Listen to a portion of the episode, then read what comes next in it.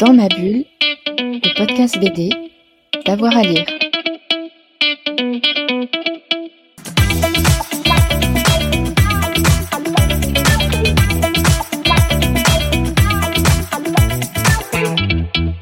Bonjour à toutes et à tous et bienvenue dans ce nouvel épisode de Dans ma bulle, votre podcast 100% BD avec avoir à lire. Il y a quelques semaines, un petit peu avant Noël, j'ai acheté Le Septième Homme et autres récits, une adaptation chez Delcourt de nouvelles de Harry Murakami, un des très grands écrivains japonais, et moi je me suis régalé en lisant ces histoires. Un crapaud géant décidé à sauver Tokyo côtoie un enquêteur sur la piste d'un homme qui a disparu dans son immeuble, une jeune fille qui ne peut avoir qu'un seul vœu le jour de ses 20 ans, ou bien encore on, on trouve une femme en voyage en Thaïlande accompagnée d'un drôle de chauffeur. Neuf nouvelles de Murakami en bande dessinée, donc, dessinées par euh, PMGL et scénarisées par Jean-Christophe Devenay, que j'ai le plaisir de recevoir. Jean-Christophe Devenay, bonjour. Bonjour. C'est un projet un, un, peu fou, alors vous le racontez très bien dans, dans votre livre, mais racontez-nous un petit peu, euh, pour Dans ma bulle, les, les débuts de ce projet. Euh, c'est vous qui avez euh, eu l'idée et qui avez contacté Murakami, tout du moins ses agents. Tout à fait, ouais, ouais, c'est un projet qui, qui a été assez fou et assez long aussi à mettre en place. Euh, c'est un projet donc qu'on a entamé en en 2009, donc euh, voilà, on est, on est presque 13 ans avant. Et, et oui, oui, l'idée est partie d'une envie de, de, travailler sur euh, sur ces œuvres et sur ces nouvelles notamment, parce qu'on voulait adapter une première nouvelle qui était Crapaudin sauf Tokyo. C'est celle-là qui nous a fédéré au début avec Pierre-Marie Griot. Et donc on est plutôt parti d'abord comme un exercice ou comme un pur pur travail de plaisir en fait. C'était une occasion de d'essayer de, travailler sur son univers. Et puis comme on y a pris goût, et puis comme ça prenait forme surtout, et qu'on trouvait ça pas mal, on s'est dit ça serait intéressant peut-être de le proposer à des éditeurs. Et donc effectivement, on a d'abord proposé à un, éditeur français qui a trouvé le projet intéressant et qui lui a entré en négociation avec les, agents euh, européens de Murakami, parce qu'il donc il, a, il est publié euh, à l'échelle de la planète, donc il y a des agents dans différents secteurs. Et à cette époque-là, les agents nous ont dit non, euh, Monsieur Murakami n'est pas intéressé par, par des adaptations. Donc le projet s'est arrêté là, on en est resté là, un peu déçu, mais bon, euh, on pouvait pas aller plus loin. Et puis, et puis, ben, je suis quelqu'un d'un peu têtu. Euh, je suis quelqu'un qui aime bien se dire que peut-être il faut d'abord discuter avec les auteurs euh, qu'avec les agents. Et donc, avec le temps, j'ai réussi en fait à, rentrer en contact avec lui et on lui a présenté notre travail. Et effectivement, c'était la bonne manière de faire puisque lui a trouvé le travail intéressant et a dit mais il n'y a pas de souci pour pour vous travailliez sur les adaptations. J'en serais même ravi. Donc on est revenu en, France avec ce, cette espèce de, de, golden ticket. On, avait le droit de Murakami pour adapter. Et puis en fait, il nous a pris de court puisqu'il nous a rappelé euh, deux mois après ça en nous disant en fait, je gère mes droits pour le Japon, moi, et je serais très intéressé pour vous présenter un éditeur japonais pour qu'on le fasse ensemble euh, au Japon. Donc là, nous, on était carrément en orbite. Enfin, c'était absolument incroyable comme, comme proposition. Et donc, on a évidemment dit oui. Et c'est ainsi qu'on s'est retrouvé donc à publier d'abord ces nouvelles que vous avez lues en français au Japon euh, sous forme de un livre euh, par nouvelle. Donc en fait, on a fait neuf livres là-bas sur euh, l'espace de, de, cinq ans. Et cet ensemble de livres en fait a été compilé donc et revenu en France sous la forme de ce recueil qui est sorti donc euh, en décembre. Waouh, quelle aventure Oui, c'est on a fait des allers-retours là. Ouais, parce qu'on rappelle que Murakami, c'est un, géant, hein, véritablement, euh, euh, en littérature euh, et, au Japon. Comment vous avez sélectionné les, neuf nouvelles? C'est parti d'un recueil existant ou est-ce que vous avez discuté avec lui pour dire, bah, tiens, tel thème ou, telle nouvelle nous intéresse? Alors l'avantage avec euh, Murakami, c'est qu'il nous a vraiment laissé travailler avec une, totale liberté. Alors il validait après, hein, évidemment, mais effectivement, on a fait notre choix de nouvelles dans les recueils qui étaient déjà parus en français. Euh, c'est quelqu'un qui écrit des romans de manière régulière et il entrecoupe ses périodes d'écriture de romans de création de nouvelles. Et donc, par exemple, il en propose aux New Yorker ou des choses comme ça. Donc, comme on voulait aussi avoir du matériel un peu original, on, suivait ses parutions en anglais, donc on les lisait en anglais, on se dit ah, celle-là elle pourrait être intéressante, voilà. Donc on a fait notre choix euh, sur ce mélange de, de, déjà publié et de en cours de publication. Ensuite on les lui soumettait, il nous disait ok, pas ok. Euh, il a toujours été d'accord en fait. Et après, on réalisait l'entièreté du travail. Et là, c'était la partie un peu plus, euh, on va dire, euh, peut-être pas audacieuse, mais en tout cas qui pouvait poser souci, c'est qu'il validait le travail une fois terminé. Euh, et donc, on avait toujours ce côté de si ça lui plaît pas, il va nous dire non. Et donc, on, on se retrouve avec euh, l'album fait, enfin en tout cas l'équivalent de l'album fait. Euh, il a toujours dit oui aux nouvelles. Il y a eu juste un refus sur un moment. On avait voulu travailler sur des micro-nouvelles, c'est-à-dire que c'était des textes très très courts qu'il avait écrits dans les années 80 et on les avait adaptés sous forme de, yonkoma qui sont des, strips japonais en fait. Et ça voilà, il l'a pas, il l'a pas accepté. Donc bon, on en est resté avec ça dans les cartons. Mais dans l'ensemble, la collaboration a vraiment été fluide. Ouais, je, je, je l'ai dit en introduction, hein, on, on, croise un crapaud qui veut sauver Tokyo, on croise euh, une Scheherazade qui raconte des histoires euh, euh à un homme. Alors, euh, il veut pas la tuer, hein, mais, mais tout du moins, il y a, y a, ce, y a ce dialogue-là. On est souvent à la frontière un petit peu du, du fantastique. Comment vous définiriez un petit peu, vous, l'écriture de Murakami, ce, ce mélange de, de fantastique assez spécial? J'y reviendrai peut-être un petit peu après. Bah, c'est vrai que là, les exemples que vous donnez sont parfaits. C'est toute la magie de son univers. C'est un, univers, pour moi, on est dans du réalisme magique à la japonaise. C'est-à-dire qu'on est dans un cadre euh, réaliste. Hein. Ça se passe aujourd'hui, ça se passe dans des villes qui existent. Tout est, est carré là-dessus. Et puis au milieu de ça, d'un coup, il va se passer des événements fantastiques, voire surnaturels. Hein. Dans Crapaudin Sauf Tokyo, on a effectivement un salariman japonais qui tombe sur une grenouille géante de 2 mètres dans son salon, qui lui demande de l'aider à sauver Tokyo d'un tremblement de terre. Donc, on est sur des choses où, en fait, le fantastique vient amener du symbolique, vient renforcer le discours euh, sur la réalité, mais d'un coup, en, faisant un pas de côté et en y amenant une touche de magie. Euh, ce que j'aime beaucoup aussi chez Murakami, c'est que c'est un univers qui est écrit sur les livres et sur les autres livres. Vous avez parlé de Scheherazade. Hmm. Euh, il aime aussi, il s'amuse aussi avec euh, Kafka, qui est un de ses, ses, auteurs préférés. Donc il y a une des nouvelles qu'on a adaptées, qui est une espèce de métamorphose à l'envers, puisque c'est l'histoire de ce qu'on suppose être un insecte qui se réveille dans le corps d'un humain, qui s'appelle Grégor Samsa, et qui comprend pas ce qu'il fait là et qui arrive pas à gérer ce corps. Donc voilà, c'est aussi un univers qui est, qui est euh, intertextuel, voilà, qui est très référencé hmm. avec euh, le reste de la littérature et, comme je suis quelqu'un qui aime bien lire, c'est vrai que c'est un vrai plaisir de, de, raconter les histoires en s'appuyant sur celles des autres et en, en, même temps en, essayant d'en faire quelque chose de nouveau. Avec un fantastique qui a pas forcément toujours une résolution euh, ou, ou, pas forcément une résolution très claire où on doute parfois un petit peu hein, de, de, même de la santé mentale euh, des, des, protagonistes. Voilà, un fantastique assez fin. Le, le, la frontière avec le réalisme euh, est toujours une, toute petite couche. Hein. On ne sait jamais véritablement quand est-ce qu'on bascule.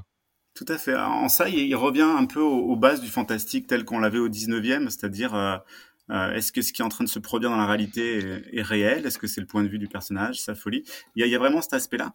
Et puis en plus, il amène, je pense, hein, mais tout, tout son tout le passif et tout l'univers mythologique japonais qui, qui, est déjà pétri en fait de, de de croisement entre la fiction et le réel. Enfin voilà, les yokai, les fantômes, les esprits, le shinto, tout ça a déjà nourri une culture japonaise qui fait que les esprits sont jamais vraiment bien loin en fait euh, quand vous vous baladez dans Tokyo. Hmm. Il y, a, aussi euh, une forme de, douceur ou, parfois d'absurdité. Je pense à cette nouvelle où ils veulent absolument faire un braquage pour, euh, pour pouvoir manger, par exemple. Euh, il, joue, c'est aussi drôle. En tout cas, on sourit un petit peu parfois des attitudes des personnages. Oui, c'est ça qui est chouette, c'est que euh, c'est quelqu'un qui a, je pense, qui a de l'humour et en tout cas dans ses textes, on a souvent des, des situations qui, qui sont drôles hein, et, et, et, on avait envie de s'appuyer là-dessus. Alors c'est vrai qu'avec l'avantage du dessin, c'est qu'on pouvait pousser ça un peu plus loin avec certains textes ou certaines nouvelles qui sont un peu plus dans la caricature. Mais tout à fait, il, il arrive à faire quelque chose de, de très subtil. Euh, qui est parfois un peu euh, surprenant parce qu'il a une manière aussi, alors c'est de la nouvelle, donc je pense qu'il le travaille aussi comme ça, mais il a une manière de, de parfois arrêter les choses de manière très abrupte en fin de nouvelle, sans forcément tout dire. Et alors moi j'adore ça, hein, effectivement, parce que c'est ça laisse de la place à l'interprétation, ça laisse de la place au, lecteur, aux lectrices. Mais oui, oui, il est, euh, c'est un très très grand novelliste par rapport à ça. Mmh. Un petit mot peut-être sur la nouvelle éponyme, le, le, septième homme. Mmh. Euh, est-ce que vous pouvez nous, nous la pitcher euh, rapidement? Septième homme, c'est l'histoire d'un homme qui est dans un la nouvelle s'ouvre, il est dans un groupe de, de paroles. On ne sait pas trop ce qui se passe exactement, mais en tout cas, il raconte sa plus grande peur. Et donc, on laisse penser qu'effectivement, c'est des hommes qui se sont regroupés là pour parler de, de ce qui l'a terrorisé. Et lui, sa plus grande peur est venue euh, quand il avait 10 ans, donc 40 ans plus tôt. Donc, on imagine dans les années 50 au Japon, euh, suite à, au passage d'un cyclone qui donc est, a dévasté euh, une partie de l'île sur laquelle il se trouve. Et au moment du passage de l'œil du cyclone, il est sorti, euh, il a retrouvé un de ses amis d'enfance et ils sont allés voir la plage. Et à ce moment-là, une vague énorme a surgi, proche du tsunami, et a emporté son ami, euh, le laissant lui indemne. Elle est revenue une deuxième fois dans la foulée, et là, l'ami était dans la vague, euh, et était déjà dans un état presque fantomatique, euh, cadavérique, et, voilà. Et c'est sa plus grande terreur qui fait qu'il n'a plus ensuite pu rester euh, près de l'eau, des côtes, et a complètement bouleversé sa vie. Et donc cette nouvelle, ouais, elle parle de, elle parle de choses qui, traversent souvent Murakami, c'est-à-dire, euh, c'est-à-dire ce qui nous terrifie, ce qui, ce qui fait que qu'on arrive à vivre malgré malgré des choses lourdes en nous et, comment on arrive aussi à, s'en débarrasser ou on peut essayer. Et donc c'est une nouvelle très chouette parce que hum, elle nous emmenait un peu dans un Japon qui finalement était déjà devenu historique, un peu d'icône. on n'est jamais allé au Japon nous avec Pierre-Marie Grioux, le dessinateur. Ça, c'était un peu compliqué pour certaines nouvelles contemporaines parce qu'on voulait absolument pas tomber dans des clichés, on voulait absolument pas tomber dans des représentations euh, toutes faites ou stéréotypées. On était très aidé par, euh, par notre éditrice qui, effectivement, euh, dès qu'on avait des questions très pratiques, nous donnait des réponses ou nous filait de la doc. Là, sur le Japon-là, finalement, ils ont presque été surpris par comment on l'a bien reconstitué parce que bah, c'était un, Japon qui était aussi distant pour eux que pour nous, finalement. et, et on s'est beaucoup amusé à reconstituer. Un, petit mot sur les dessins euh, de PMGL, donc euh, Pierre-Marie. Euh, comment vous avez comment vous avez travaillé? C'est c'est pas un trait européen, c'est pas non plus un trait manga. On est peut-être un petit peu entre les deux. comment vous avez joué, notamment aussi sur les couleurs? Pierre-Marie, effectivement, a un dessin qui est, très très propre, très particulier à sa patte. c'est quelque chose qui est nourri effectivement de, de, de manga, de BD européenne, de comics aussi. Il a vraiment puisé à beaucoup d'influences. Euh, il a essayé de faire des choses différentes pour chaque nouvelle. Il y est arrivé, je pense. Lui vous dira qu'il n'y est pas arrivé et que finalement il a toujours l'impression de retrouver le même dessin. Mais je, trouve quand même qu'entre les voilà les, approches techniques, certaines nouvelles sont travaillées au crayon, d'autres au pinceau, d'autres à la plume, certaines sont en noir et blanc. Donc il a fait en sorte quand même d'adapter euh, l'univers graphique à chaque nouvelle. Euh, pour la couleur, c'est une colorisation ordi qu'il fait. Euh, la première était Crapaudin, il avait réussi à trouver un système de, filtre, de jus un peu café qui, qui rajoutait sur, sur ses pages originales, puis sur laquelle il faisait de la colorisation. C'est quelqu'un qui bidouille beaucoup, Pierre-Marie, euh, quand il va mettre les mains dans la pâte. Et effectivement, je trouve son travail euh, ben, bien adapté à, Murakami. On avait cette intuition au début quand on a commencé. Je me suis dit, ce que je voyais de son dessin me semblait pouvoir coller, mais, mais ça s'est développé au fur et à mesure et ça s'est confirmé à, à chaque nouvelle. Mhm. Alors maintenant, il y a, neuf nouvelles. Est-ce qu'il va y en avoir d'autres? Euh, Et évidemment, il y a la question des romans, euh, des romans de, de, Murakami. Euh, je pense à Kafka sur le rivage ou La balade de l'impossible, par exemple. où vous en êtes de, vos projets? Est-ce que c'est terminé ou est-ce que la, collaboration va continuer? Alors pour l'instant, on, souffle parce que c'est, comme on dit, on a entrepris ça en 2009. Après, le projet a vraiment commencé en 2017. Mais il faut se dire que depuis 2017, Pierre-Marie en fait a quasiment dessiné euh, non-stop euh, hmm. jusqu'à cet été, là, passé 2021, parce qu'il y avait quand même 420 euh, pages. Donc il a tenu un rythme pas complètement de mangaka, mais pas loin finalement. sauf qu'il était tout seul, lui. Les mangaka, ils sont, ils sont en studio, il y a plusieurs personnes. Donc là, pour l'instant, on est dans l'idée de, de, souffler. Le projet était prévu pour 9 livres au Japon. Donc pour l'instant, au Japon, il n'y a pas d'autres choses en cours. Mais c'est vrai que ça donne envie. C'est-à-dire qu'en plus, les retours sont vraiment bons sur le recueil de nouvelles. Donc, il faut qu'on réfléchisse à ce qu'on va faire.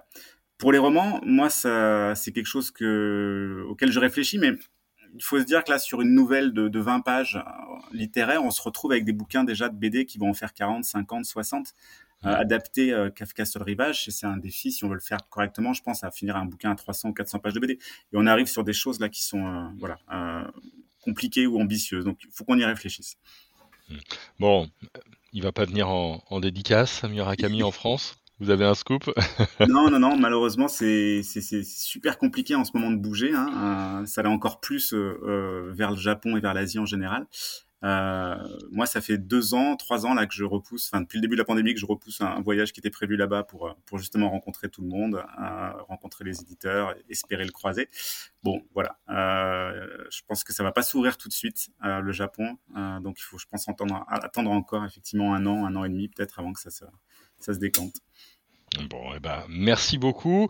Harry Murakami, Le septième homme et autres récits, donc euh, adapté neuf nouvelles aux éditions Delcourt. On vous le recommande fortement. Dans ma bulle, c'est terminé pour euh, aujourd'hui. Euh, évidemment, n'hésitez pas à vous abonner pour avoir la petite notification à chaque nouvel épisode. Et on en a souvent en ce moment des épisodes, donc c'est l'occasion véritablement de faire le plein euh, de BD. Et puis évidemment, likez, commentez, dites-nous si vous avez aimé ces adaptations, partagez vos avis et on se retrouve très vite. Merci à tous. Merci à vous. Dans ma bulle, le podcast BD, d'avoir à lire.